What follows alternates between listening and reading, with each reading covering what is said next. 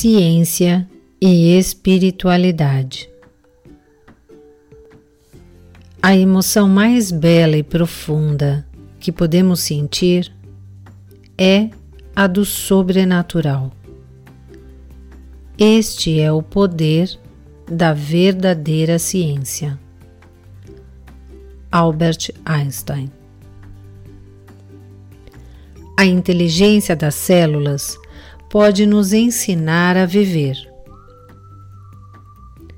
Gostaria de explicar como meu estudo científico fez com que eu me tornasse uma pessoa espiritualizada e também que me sinto otimista com relação ao futuro de nosso planeta, embora concorde que às vezes é difícil manter o otimismo diante das notícias que lemos diariamente nos jornais.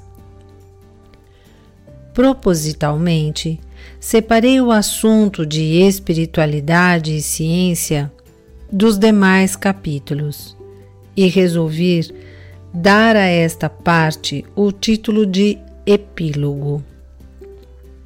Um epílogo, normalmente, é uma pequena descrição ao final de um livro sobre a possibilidade de continuação ou o destino do personagem, que nesse caso sou eu. Quando as ideias que geraram este livro surgiram pela primeira vez em minha mente, 20 anos atrás, compreendi que se tratava de conceitos tão profundos que minha vida se modificou. No instante que eu disse meu grande ahá, meu cérebro captou a beleza da mecânica da membrana das células. Fui tomado por uma alegria tão intensa e profunda que meu coração ficou apertado e meus olhos se encheram de lágrimas. A mecânica da nova ciência revelou uma essência espiritual e nossa imortalidade. O resultado foi tão óbvio que naquele mesmo instante deixei de ser agnóstico e passei a acreditar no mundo espiritual. Sei que para muitas pessoas as conclusões que apresentarei a seguir são meramente especulativas. As que apresentei anteriormente são baseadas em mais de 25 anos de estudo de clonagem de células e nas novas e impressionantes descobertas que estão reescrevendo a história de nossa compreensão sobre os mistérios da vida. As conclusões que ofereço também se baseiam em meu conhecimento acadêmico. Não se trata de mero arroubo ou de fé religiosa. Sei que os cientistas convencionais vão considerá-las inapropriadas porque envolvem a questão do espírito mas tenho plena consciência de que devo apresentá-las por dois motivos. O primeiro é uma regra filosófica e científica chamada a navalha de Ockham. Segundo essa regra, quando várias hipóteses são apresentadas para explicar um fenômeno, a mais simples é a que deve ser considerada primeiro.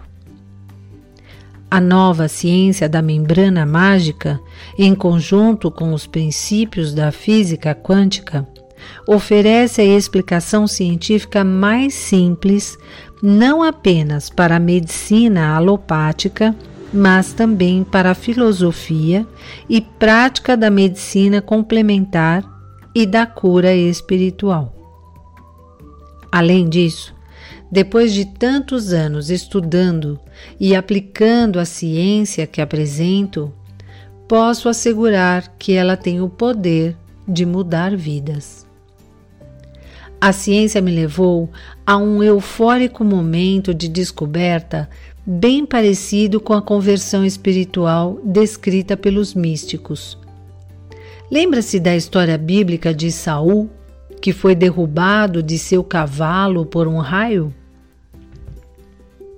Bem, não fui atingido por um raio dos céus caribenhos, mas entrei na biblioteca correndo como um louco, porque a consciência do processo da membrana foi baixada, literalmente um download, em minha consciência durante aquela madrugada e me mostrou que somos todos seres imortais, espirituais e que existimos independentemente de nosso corpo.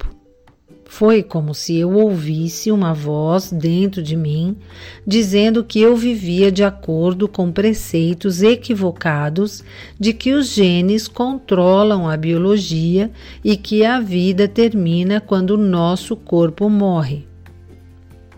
Tinha passado anos estudando os mecanismos de controle molecular dentro do corpo físico e, naquele momento, percebi que os interruptores que controlam a vida são ligados e desligados por sinais do ambiente, do universo.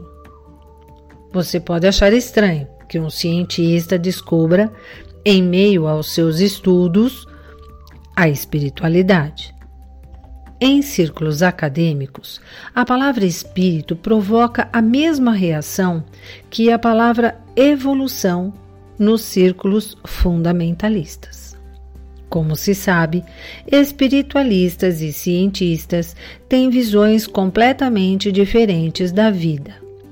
Quando um espiritualista enfrenta problemas, recorre a Deus ou às forças invisíveis para obter ajuda. Já um cientista vai até seu laboratório ou consultório e toma medicamentos.